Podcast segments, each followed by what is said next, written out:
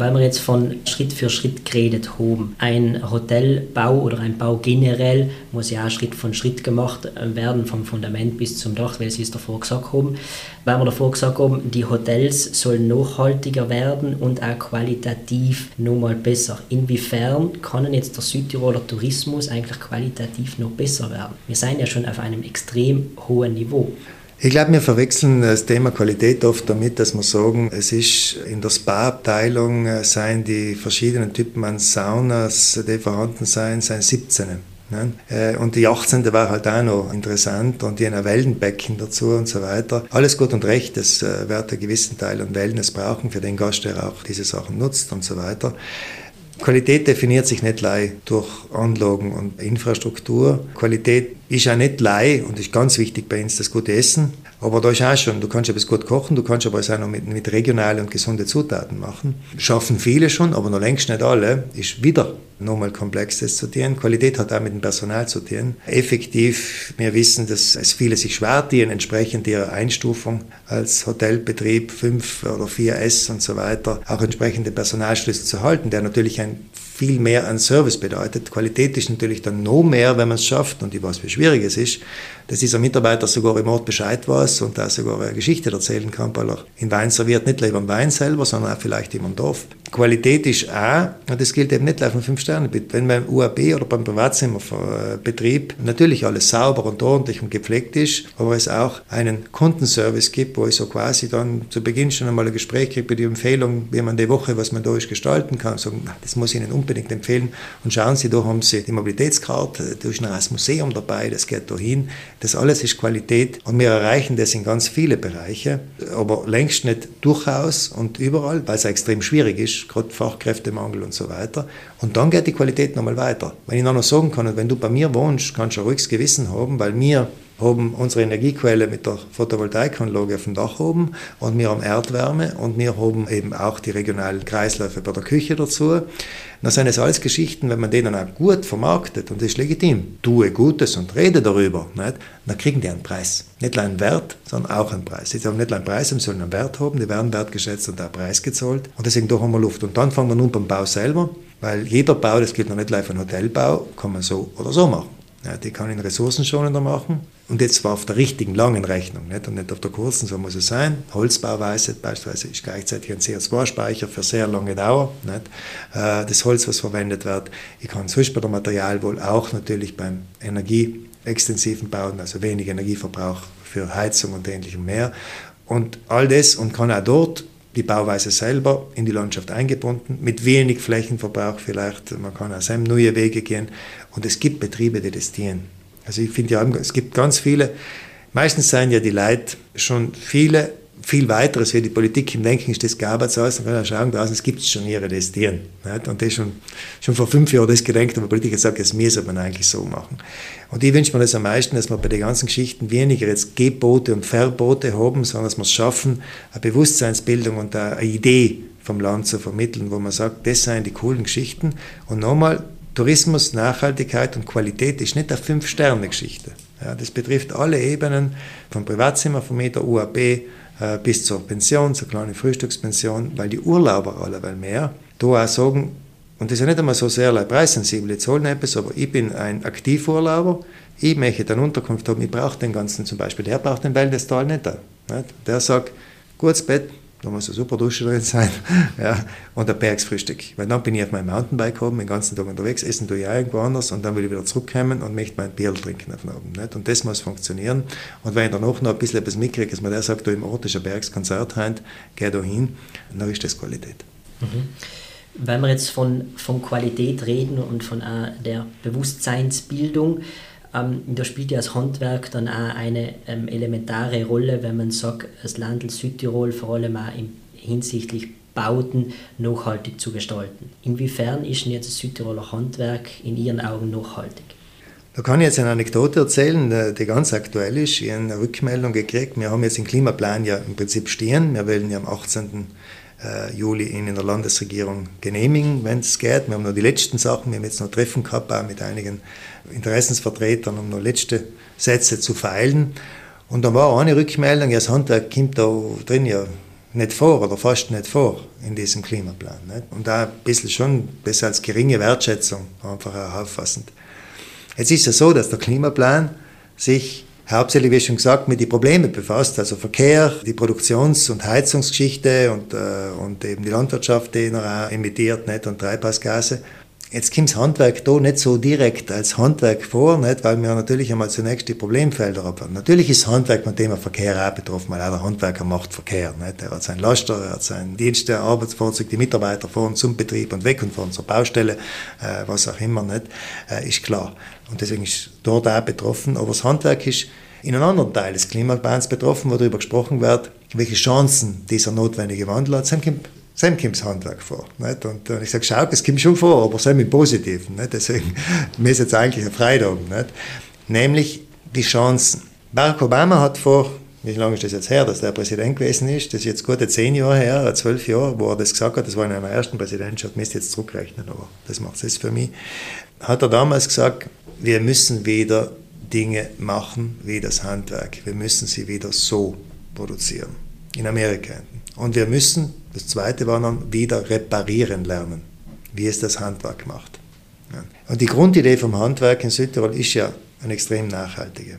Erstens ein dauerhaftes Produkt. Und das gilt vor allem, Handwerk ist auch der Friseur, ist schon klar, ein Qualitätsprodukt, aber ich sage jetzt Bauwirtschaft beispielsweise oder das Kunsthandwerk, ein Produkt aus einem Rohstoff, der dann eine Dauerhaftigkeit hat und eine Qualität, die dauerhaft ist. Eben nicht irgendein Wegwerfmöbel, wenn ich jetzt den Tischler nehme, sondern schon etwas, was man sagt, das ist Einbau, das ist gedenkt.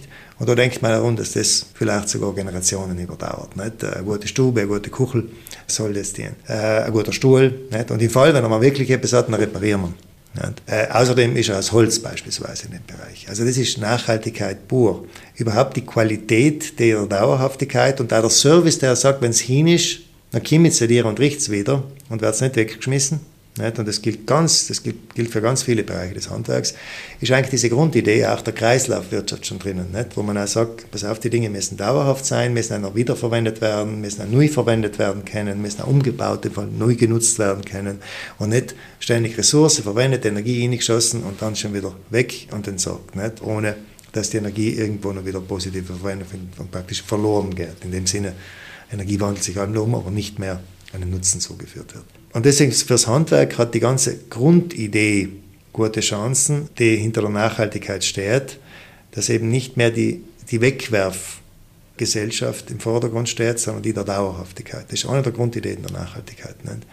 Und deswegen auch die Qualität. Damit etwas dauerhaft ist, muss es Qualität haben. Nicht? Und ich glaube, das Handwerk in Südtirol ist auch nicht nur in Südtirol dafür berühmt, sondern auch außerhalb von Südtirol für genau diesen Qualitätsanspruch. Nicht? Wir machen, der Handwerker in Südtirol macht nicht etwas für, für heuer. Und nächstes Jahr wirst du wohl etwas Neues richten. Nicht? Der macht etwas für, und deswegen wird da sehr viel Energie in die Planung jeweils des, des Produkts und nicht, wenn der, sage mal, der Bodenleger im Boden rein tut oder der Fliesenleger, der, der Boden, der, der, den der Südtiroler Bodenleger rein tut, ob es jetzt ein Holzboden ist oder ein Fliesenboden, der ist geplant, dass der einmal ein paar Generationen drin bleibt. Nicht? Und das ist und das ist nicht Standard. Wir meinen, das, wir sind Südtiroler sein das gewählt. Wir wissen, wie in der Welt sonst gebaut wird. Da der Boden hingeschmissen, am nächsten Tag wieder rausgerissen zu werden. Deswegen, das mhm. ist Nachhaltigkeit. Das sind enorm viele Chancen. Das heißt, die Aussage, was Sie jetzt gesagt haben, dürfen wir jetzt im Handwerk als Kompliment nehmen. Das ist schon sagen, ja. Mm, wenn wir jetzt vom Produkt des Handwerks und von der Qualität in so Südtiroler Handwerks weggehen und jetzt auf die soziale Nachhaltigkeit des Handwerks schauen. Inwiefern ist denn das Handwerk in Südtirol jetzt sozial nachhaltig? In erster Linie, wo man das anschaut, ist unser Handwerk ja eigentlich klein strukturiert. Nicht? Und wir haben also viele Familienbetriebe bzw. familiengeführte Betriebe. Dort ist in der Regel so, dass äh, die Mitarbeiter im Betrieb entweder sogar Familienmitglieder sein oder quasi irgendwann fast ein bisschen Familie werden in die kleinen Betriebe, nicht? weil äh, da auch die Verantwortung ganz andere ist. Also das, wie es in Amerika heißt, das Hire and Fire, nicht? umstellen und dann nach dem nächsten Tag halt wieder oder so spätestens ein paar Wochen, wenn das Projekt fertig ist, wieder weg. Ja, das gibt es in Europa schon grundsätzlich so nicht, aber das glaube ich gibt es in unserer klein strukturierten Wirtschaft in Südtirol vielfältig nicht, das betrifft auch andere Bereiche, aber gerade beim Handwerk, nicht, wo wir kleine, mittlere Betriebe haben, wo es diese soziale Verantwortung für einen Mitarbeiter auch gibt, Nicht? Äh, die da ist das nicht wenn es mal irgendetwas nicht passt und so weiter, wird auch nicht gleich verschickt. Nicht? Weil das darf sich auch umreden. Nicht? Südtirol ist eine Welt, wo du sagst, du musst auch ein bisschen aufpassen, was du tust. Aber eben auch, weil die Betriebe überschaubar sind. Nicht? Wenn du einen Betrieb mit 40.000 Mitarbeitern hast, dann kommt äh, irgendeine Beratungsfirma von außen, was heißt für die Kennzahlen, für die Börse, weil dann denkt, müssen wir jetzt einmal ein bisschen eine gute Effizienzstrategie durchziehen. Zuerst gesagt wird, man bauen wir mal 4000 Stellen an, das kommt bald gut tun an der Börse. Nicht? Dann wird der Gewinn auch sicher steigen. Nicht? Das passiert. Und das ist, und ist das Gegenteil von sozialer Nachhaltigkeit. Und deswegen, da hat man schon ganz eine andere Ausgangslage. Und dann, glaube ich, sind die Handwerksbetriebe ausbildende Betriebe zur sozialen Nachhaltigkeit davor gehört, gehört die, die Sache, die Chance auf Ausbildung, äh, die Chancengleichheit, dass ich etwas lerne, dass ich Karriere machen kann. Und es wird oft als Nachteil gesehen und ich verstehe es. Es ist für einen Handwerksmeister, für einen Unternehmer, für die Unternehmerin oft frustrierend. Nicht? Du bildest jemanden aus, nicht? du hast ihn als vielleicht Lehrbuhr, dann als Gesell, irgendwann, äh, und dann gründet er einen eigenen Betrieb. Nicht? Macht diese Karriere, ist ein Klassiker. Dann können wir sagen, wenigstens das, aber schau, das ist soziale Funktion des Handwerks. Da hat er seine soziale Funktion voll erfüllt. Er hat jemandem diese Chance gegeben, nicht und so weiter. Hoffentlich hat er einen Mehrwert gekriegt, die Zeit, wo dieser Mitarbeiter richtig gut vom Betrieb gearbeitet hat und dadurch hat. Und wenn er drinnen bleibt und Karriere macht, ist es ja auch gut. Das ist allem diese, diese Geschichte drin. Also dieses ausbildende Betrieb sein, Lehrlinge aufnehmen, auch dann die Karriere machen lassen, auch Aus- und Weiterbildung zulassen, weiterentwickeln lassen, ist soziale Funktion beispielsweise. Und ich glaube, dass natürlich dadurch, wenn es noch gelingt, sage ich mal, äh, im Handwerk selber auch, es sind ja ganz viele Dienste, die auch soziale Eigenschaften dann selber haben. Nicht? Viele handwerkliche Tätigkeiten haben letztendlich auch soziosanitäre Funktion. Nicht? Und da eine hohe Qualität zu liefern, tragt das auch bei. Dann sagen wir es einmal ehrlich, das glaube ich trifft aufs Handwerk grundsätzlich zu und dann haben wir auch Handwerkbetriebe, die vielleicht die Philosophie nicht so leben und sie mehr leben könnten. Nicht? Äh, das ist richtig, es gibt überall schwarze Schafe. Nicht? Äh, ich glaube aber, dass durch die Bank es schon eine Verantwortungsgefühl gibt und das hat eben mit der Handwerkstradition zu tun. Ja, wenn du mal jemanden im Betrieb aufnimmst, dann ist das einfach auch durch die Tätigkeit, das Miteinanderarbeiten, das stattfindet, glaube ich, auch eine Sache und auch ein bisschen ein Teil zur, zur Unternehmenskultur auch dieser kleinen und mittelständischen Unternehmen gehört, nicht? dass man ein bisschen Familie ist. Und da ist eine soziale Funktion ganz klar drin. Eben auch mit der Sache Lehre, die damit verbunden ist. Duale Ausbildung ist absolut eine Erfüllung der, der sozialen Funktion. Jetzt haben wir gehört, dass das alles mega super ist. Was ich in meinem eigenen Betrieb, ich bin äh, gelernter Orthopädie-Schuhmacher, habe einen eigenen Betrieb daheim, mein Tata arbeitet mit, habe einen Angestellten auch. Wir haben uns spezialisiert auf Maßschuhe und Reparieren. Eben das Thema Nachhaltigkeit, was bei uns Schuhmacher sehr hoch gestellt ist. Wir haben aber ein Problem. Die Kosten, sei es die Lohnnebenkosten oder auch, was man muss heutzutage an Steuern zahlen, sind so hoch, auch was man mit der Inflation aktuell das Material einkauft, sind so hoch, dass sich oft eine Reparatur überhaupt nicht mehr rentiert. Ein Beispiel. Wenn heute einer einen Bergschuh kauft um 500 Euro und lässt eine neue Soll drauf machen um 95 Euro, dann ist das kein Problem. Wenn ich jetzt aber einen Turmpatscher habe, der ist ganz fein. Die Sohle ist fertig, der hat mir 50, 70 Euro im Einkauf gekostet aber wenn ich jetzt muss da eine neue Soll drauf machen und ich bin fix und ich rechne nicht ganz viel, also fast kein Gewinn, dann sind wir wieder bei 70 Euro, 80 Euro, was das kostet. Dann sagt er sich, ah, dann hole ich einen neuen, dann brauche ich einen neuen. Mhm. Dann brauche ich das nicht hin. Jetzt ist, das haben wir zum Beispiel mal diskutiert bei uns, was wäre denn, wenn Betriebe, die was da in Sachen Reparatur arbeiten, das ist ja nachhaltiges Arbeiten, irgendwie begünstigt werden in gewissen Situationen. Wie das funktioniert, keine Ahnung, wir sind selber nicht auf einen grünen Zweig gekommen, weil das ist mega komplex, dass es da noch nicht irgendwie Steuerhinterziehung gibt in der Sache. Das haben wir kurz davor auch noch mal geredet, der Patrick. Aber ich glaube, das ist ganz ein wichtiges Thema, dass genau nachhaltige Reparatur gefördert wird. Sei überhaupt im finanziellen Bereich. Ich glaube, bei einem Stuhl, wenn ein Haken so gebrochen ist, macht es im Verhältnis bei weitem nicht so viel aus, dann gebe ich ruhig ein bisschen mehr aus, wie bei etwas, was ich noch ein zweites Mal reparieren soll, so wegschmeißen muss, weil es überhaupt nicht mehr geht. Ich habe einen Alternativvorschlag äh, zu der Geschichte und damit sage ich nicht, dass es auch irgendwo ein Fördermodell geben könnte. ist aber dann möglicherweise mit einem Haufen bürokratischen Aufwand verbunden und wieder auch kompliziert und nicht gerecht und so weiter. Aber in gewissen Bereichen kann es auch funktionieren. Was ist das Hauptproblem, wo wir nicht mehr reparieren angefangen haben? Weil die Produkte zu billig sein im Verhältnis zu Dingen. Warum sage ich zu billig? Weil wir nicht Kostenwahrheit haben. Aber die Werte jetzt schrittweise kommen. Ganz viele dieser Fertigprodukte, die austauschbar sind, sind mit einem hohen Energieeinsatz verbunden auch mit Einsatz von, äh, sage ich mal, ähm, fossilen Energieträgern. Da ist auch sehr oft Kunststoff drinnen und so weiter. All das. Und vor allem die Entsorgung hat nicht, ist nicht richtig bepreist worden.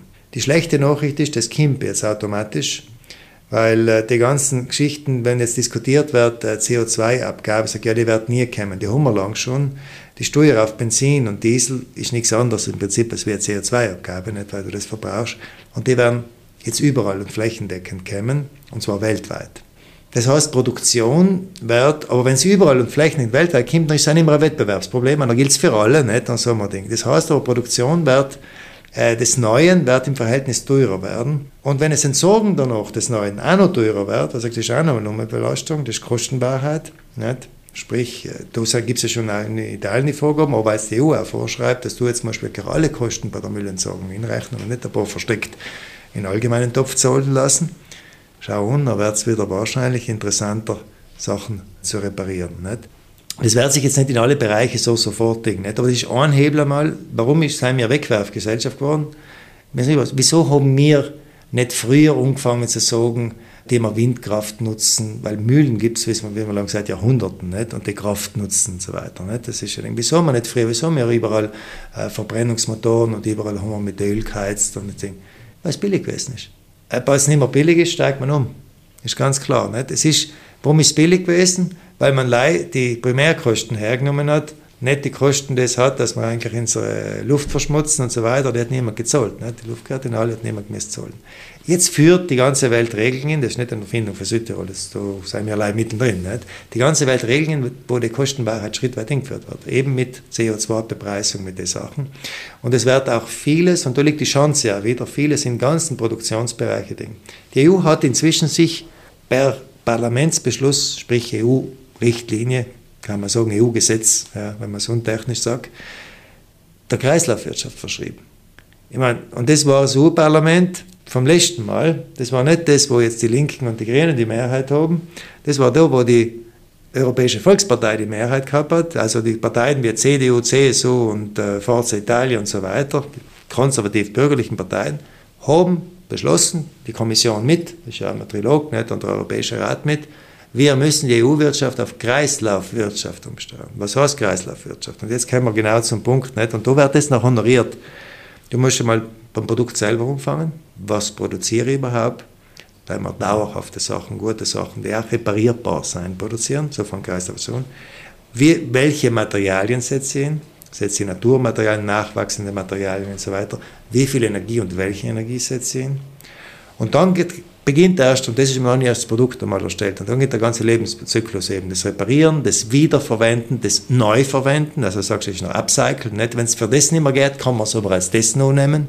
Das ist ja früher klassisch gewesen. Nicht? Ich meine, die Sachen auf die auf Binstal in Südtirol, auf die Bauernhöfe sind jahrhundertelang, also selbst die Löffel sind von Generation zu die Holzern von Generation zu Generation weitergegeben worden. Nicht? Und dort ist dann die Reparatur auch wieder relevant. Dazu kann es noch, und das, das muss generell sein, damit der Kreislaufwirtschaft Gedanken hinkommt. Das heißt nicht, dass wir zurück ins Mittelalter gehen, sondern wir das auf moderne Prozesse umlegen. Nicht?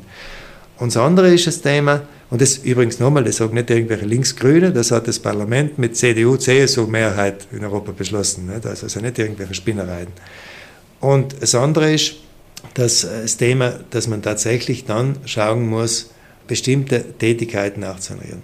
Dass es keine Schuhmacher, es gibt den Orthopäden, den Profi, den orthopädische Schuhe macht, nicht, weil sein geht es nicht anders, weil muss ich Maßschuhe machen, muss ich auf die bestimmte Situation, bin ich übrigens Kunde auch, nicht? also muss ich auf die bestimmte Situation hingehen.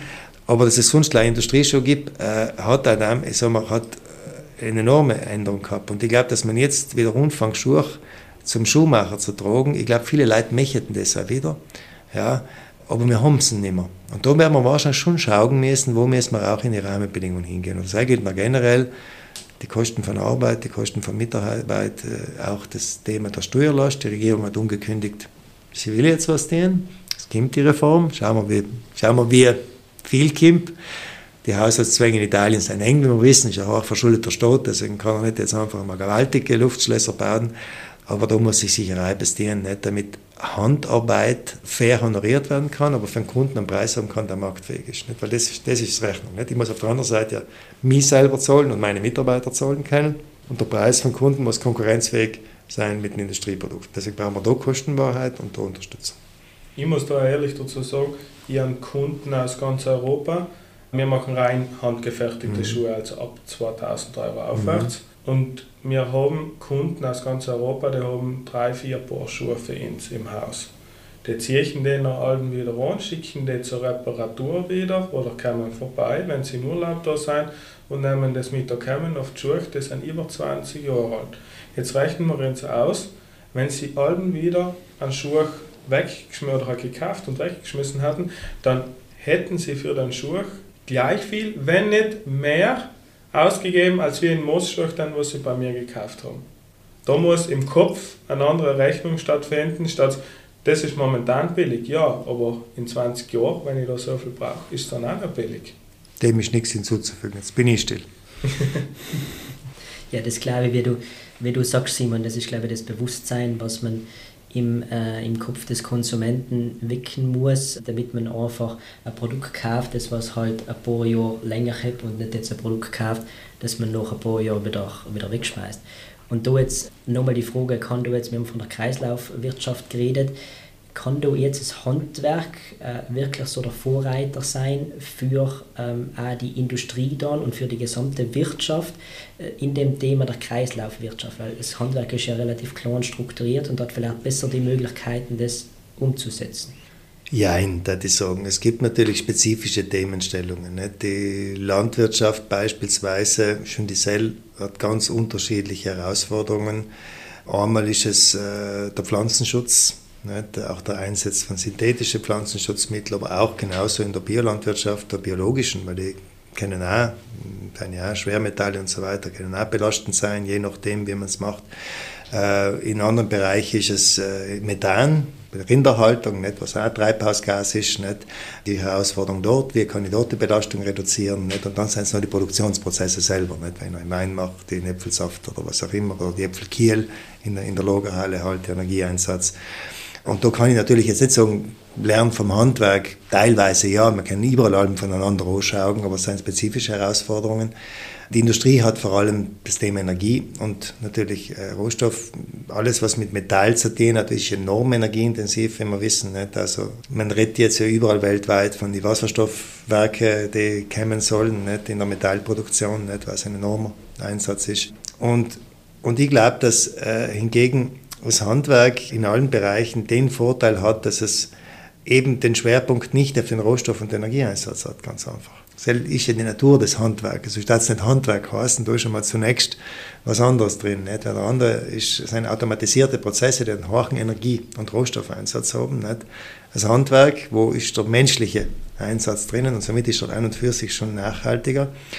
Allerdings gibt es natürlich ganz viele Bereiche, wo auch dort noch Prozesse vielleicht beispielgebend sein können, weil es geht so oft auch um Prozessinnovation. Eines ist die Produktinnovation, wenn wir wissen, nicht überlegen, kann ich da vielleicht statt den Kunststoff, den ich jetzt halt verwende, dann äh, ein nachhaltiges Produkt, eines, was auch vielleicht dann verrottet, wenn es einmal nicht mehr gebraucht wird, ein Naturprodukt einsetzen, nicht?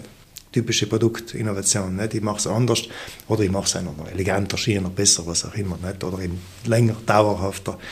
Aber dann gibt es auch die Prozessinnovation, wie mache ich es, mit welchem Einsatz für welcher Ding. Und da ist gerade beim, ist beim einzelnen Prozess, aber auch bei den komplexen Prozessen. Komplexer Prozess Bauwirtschaft. Nicht? Ich meine, wir wissen, wer bei der Richtung eines Hauses, eines Gebäudes, und der Großes ist noch mehr, wie viele da zusammenarbeiten. Nicht? Abgesehen von der Planung, was Umfang, wo ich mal vielleicht so planen muss, was alle mehr stattfindet. Nicht? Ich komme noch aus einer Zeit, wo ich selber auf dem Bau gearbeitet habe, dann hat man einmal die Ziegelwände alle aufgestellt und danach zwei Drittel wieder reinzuschlagen, nicht? weil nachher, nachher seine Installationen kommen. Nicht? Die Zeiten sind zum Glück großteils vorbei. Nicht? Jetzt wird mitgeplant, wo die Kanäle kommen, wo ausgelassen werden, nicht? bei der Schulung und so weiter, nicht? wo hingelegt wird. Dann wird es besser und schlechter gemacht. Nicht? Aber das ist eine pure Energieverschwendung und auch Materialverschwendung und so weiter. Nicht? Also da kann man sehr wohl besser. Das ist Prozessinnovation. Nicht? Wie wäre ja einfach besser? Nicht? Weil das ja, früher war absurd. Ist von der Segelbahn oft mal fast nicht stehen geblieben. Es ist allein mal Kabel gewesen. Nicht? Ich komme noch, ich habe auch früher auf dem Bau gearbeitet. Ich komme aus der Zeit, wo ich gesagt habe, am Ende ist noch alles wieder rückgeschlagen. Äh, und dazu gibt es nicht. Deswegen äh, glaube ich schon, dass da überall Luft nach oben ist. Nicht? Und die Sachen kann man natürlich anschauen. Nicht? Wir haben jetzt ja in der Planung, wenn man jetzt von BIM redet beispielsweise, nicht? das äh, digitale Modeling, wo ich schon in die Planungsphasen ganz anders zuschaue, wie ich das Ganze mache und da eben nachvollziehbar bin, was ist da und alles dokumentiert habe. Na, wenn etwas wirklich nochmal auszudehnen ist, dann muss ich ja nicht überall mal ausschlagen, wo kann der Kabel sein oder wo kann der Rohr sein oder die Versorgungsleitung, dann weiß ich ganz genau, der ist da, weil ist alles dokumentiert perfekt. Da kann moderne Technologie schon auch helfen. Und ganz ein großes Thema ist natürlich auch noch die Entsorgung. Nicht? Deshalb braucht es halt Zusammenarbeit mit Industrie und mit anderen Dienstleistern. Nicht? Es wird allem noch ein Teil geben. Nicht? Das Beste ist wiederverwendbar und so weiter. Wir werden alle mehr sanieren und umbauen und künftig weniger, es wird sich verlagern, nicht? ins Neu, in die grüne Wiese bauen, weil Südtirol hat ja auch begrenzte Fläche, irgendwann nach Alben gehen, nicht? Zwischen noch bauen, auf den Bergspitze oben, nicht? irgendwann ist fertig und deswegen wird man Altes umbauen. Die Frage ist, müssen wir es schon allem komplett ausschlagen? Kriegen wir neue Technologien hin, um das fähig zu machen und das zu nutzen, was an grauer Energie schon da ist, statt doppelt graue Energie beim Abbruch und Entsorgen zu verbrauchen und dann wieder beim Aufbau, wo ich die ganzen Rohstoffe wieder verwenden muss. Da, glaube ich, ist enorm Luft da im Bauhandwerk und in der Bauindustrie genauso. Nicht? Ich meine, das ist ein Zusammenspiel von vielen Faktoren. Deswegen will ich also nicht sagen, das Handwerk wird, sonst klingt das halt fast so, nicht? Das Ganze als viel Gutes gesagt, wird jetzt aus der Verantwortung entlassen. Nicht? Nein, nein, es ist schon Luft nach oben, nicht? jede Menge, äh, wo man besser werden kann. Und deswegen zum Beispiel auch die Holzbauweise nochmal, nicht? aber auch in der traditionellen Bauweise, da sind ganz viele, viele Sachen drinnen, wo ich denke, wo sich die Innovationsprozesse noch gegenseitig befruchten, wo, glaube ich, die Sektoren voneinander lernen. Nicht? Äh, unter Einsatz alle Dinge, weil ich weiß, wie viel heute da schon Digitales und Software im Handwerk überall in allen Bereichen eingesetzt wird. Und ich gehe mal davon aus, dass wenn es einen Schuh macht, dann ist da dahinter nicht gleich mehr ein Papier mit einem Stift, wo man die, die, die, die Sohle praktisch mal einmal anmalt und Ding, nicht? Also ich glaube, ich liege richtig, nicht? da ist sehr viel Hightech drinnen. Nicht? Also macht, selbst wenn der Schuh ein handwerkliches Produkt ist, das gemacht wird, aber da ist und das, glaube ich, müssen wir auch verstehen. Moderne Technologien sollen uns durchaus helfen, nicht? genau eben auch diese dann aber letztendlich handwerkliche Produktion weiterzubringen. Hm, wenn wir jetzt genau das Thema Digitalisierung ansprechen, das ist ja ein Thema, das was uns als junge Handwerker stark betrifft. Äh, was für Perspektiven gibt es denn fürs junge Handwerk in Südtirol hinsichtlich der Nachhaltigkeit? Was gibt es denn da für Perspektiven und Chancen? Ja, einmal ist Handwerk selber nachhaltig in dem Sinne, dass ich glaube, die Geschichte schon bewiesen hat, dass äh, Handwerk nicht gleich goldenen Boden hat, wie das Sprichwort so schön sagt, sondern auch in der Regel eine dauerhafte Zukunft. Äh, so haben die Betriebe bei uns, die werden über Generationen auch geführt. Wir haben ganz viele Betriebe, die ist sagen, gegründet nicht? und da steht 19 und da steht eine anstellige Zahl dahinter, nicht? Äh, ganz oft oder sogar 18 irgendetwas und Ding. Aber auf jeden Fall viele Betriebe, die vor allem auch die nach dem Krieg, die seit nach dem Krieg, als ja mal einen Boom gegeben, ganz viele Handwerksbetriebe entstanden und die sind seitdem da. Inzwischen in dritter Generation, schon seit nach dem Krieg wieder geführt. Nicht? Und deswegen, Zukunft ist auch das, nicht? zu wissen, allem wieder auch im Wandel der Zeit, man hat weitergearbeitet, man hat sich weiterentwickelt, man hat neue Sachen gemacht, man hat sie anders gemacht, aber im Prinzip aus der Geschichte außer und schöpft aus der Geschichte auch so extrem viel. Nicht? Das Zweite glaube ich eben, dass diese Megatrends, die jetzt da sind, einfach auch dafür arbeiten. Also meine Botschaft war an die Jungen, äh, zu sagen, Handwerk hat in den letzten 20, 30 Jahren schon so funktioniert, dass wir allein mehr Leute mehr gesucht haben und gesagt haben, weißt du, wenn wir Leute hatten. Nicht? Ich denke, dass das Handwerk in Stellenwert nicht geringer wird, sondern eher stärker. Trotz der ganzen Digitalisierung, Computerisierung der Systeme die sind nicht Konkurrenten zum Handwerk, die sind eher Konkurrenten zu anderen Prozessen aus meiner Sicht. Ja. Und eben auch die ganzen Trends von Reparatur und so weiter. Äh, was sicher weiterhin spannend ist und noch mehr werden wird, ist diese Kooperation, das Netzwerken. Das gilt, glaube ich, für viele Bereiche, weil der Kunde nicht so sehr wird sagen, und ich organisiere mich noch, ich rufe den nun oder bei dem brauche ich das, bei dem das und danach hätte ich den Service, sondern dieser Komplettservice. Ob das der Schuhmacher ist, der hat einen Komplettservice, der auch schon mit dem Orthopäden äh, und mit dem Podologen und ich weiß nicht, wer noch als, da als Fachmenschen dabei ist, der auch dir schon sagt, und da können wir mit dem auch das Gespräch noch führen und die dann Berater, wir auch nochmal hinholen, ob er dir auch das schon, dass der Schuhmacher umbietet und sagt und das und das und die noch einen Lieferservice und du kannst dir das auch schon in, bei mir online anschauen, wir haben inzwischen jetzt die Farben zur Auswahl und das Gleiche ist bin ich wieder bei der Bauwirtschaft, nicht? ich kann es beim Friseur genauso sagen oder beim, beim Kosmetiker, äh, bin ich wieder Sam, wo ich sage, also heute hat nicht mehr einer früher den Bau organisiert, ich, ich habe schon selber, dann hast du selber gesagt, ja, ich brauche einen Hydrauliker, brauche ich den, brauche ich den, dann hast du ausgemacht und kommst du, nein, ja, ist in, in den Ding schon drinnen, nicht in Estrich, ja, ja, und so weiter. Nicht? Heute musst du das komplette liefern und sogar mit Vor- und Nachservice und somit auch beim kleinen Eingriff, und jetzt kommt das wird aber spannend, aber je mehr wir reparieren bleiben und sanieren und umbauen, trotzdem ist spannend, weil du brauchst trotzdem die ganze, die ganze Armada. Nicht? nicht beim Haus Neubau. Und wenn du selber zwei Räume äh, umstellst und umbaust und vielleicht sagst schon dort immer die Installationen und das, dann brauchst du die ganze Armada, die ganze Truppe. Und da dieses komplette Angebot liefern, auch im Service und danach auch sagen und auch in der Nachsorge, du, wenn etwas ist, das ist die Nummer, wir sind da, kann man das und das noch schauen, nicht? Äh, Feuchtigkeit, Raumtemperatur, äh, alles passt, Wohlbefinden, nicht? und sonst sind wir da. Äh, machen auch die Überwachung damit, liefern das System auch noch gleich mit. Ich glaube, das, das ist so ein bisschen das, was ich denke. Ich bin sonst nicht der Berater für die Handwerker, das sind die Handwerker die Besten selber, aber ich sehe ein bisschen die Trends äh, dieses Rundumpakets. Und ich glaube nicht, dass Sam einer Alleskönner werden soll. Also er kann niemand. Dann bist du nirgends richtig gut, dann bist du halt überall Durchschnitt, sondern dass deswegen die Zukunft, das ist der Sukkus noch stärker wie jetzt in der Vernetzung liegen wird. Nicht? Ich bin Spezialist in dem, aber ich bin auch der, der dem Kunden das Gesamtprodukt umbieten kann, weil ich bin vernetzt. Das, glaube ich, ist eine Geschichte, wo Südtiroler Handwerk jetzt schon gut unterwegs ist, aber äh, da ist noch Luft. Mhm. Ich glaube, wir haben heute ziemlich gut über alles geredet. Es ist gegangen ums Handwerk, um Kleinstunternehmen, um den Tourismus, sei es Durchzug, sei es der, was in Südtirol bleibt. Wenn noch weitere Fragen sein, werden wir uns sicher vielleicht nochmal treffen können. Oder irgendwie. Ich mir sagen Dankeschön für so. das super Gespräch mit Ihnen. Ich sage auch danke. Hat Spaß gemacht. Danke, hat mich sehr gefreut, mit Ihnen hinter das Gespräch zu führen, Herr Kompa. Das waren, waren sehr, sehr interessante Inputs und vor allem ja, danke, dass Sie sich für den Podcast Zeit genommen haben, weil ich glaube, Ihr Kalender ist am ersten schon gut gefüllt und vielleicht gibt es ja nochmal eine Fortsetzung des Podcastes. Ist möglich, weil es gibt schlimmere Termine als wir den, weil ich sage, das war angenehm. Dankeschön. Danke. Danke. So, noch einmal einen kurzen Vorgeschmack auf die nächste Folge. Hell ist mit der Jasmin Fischnaller und mit mir persönlich wieder, mit dem Simon, zum Thema World Skills, Euroskills, World Skills Italis. Die World Skills Italis finden ja alle zwei Jahre in Bötznau statt schauen wir mal, was das überhaupt ist, was das für uns in Südtirol und weltweit bedeutet und lassen wir uns da mal überraschen, was die Jasmin uns da alles erklärt. Vielen Dank. Das war Mission Handwerk. Du möchtest keine neue Folge verpassen? Dann folge uns auf Instagram unter Junges Handwerk Südtirol und abonniere unseren Podcast auf allen gängigen Streaming-Plattformen. Bis zum nächsten Mal.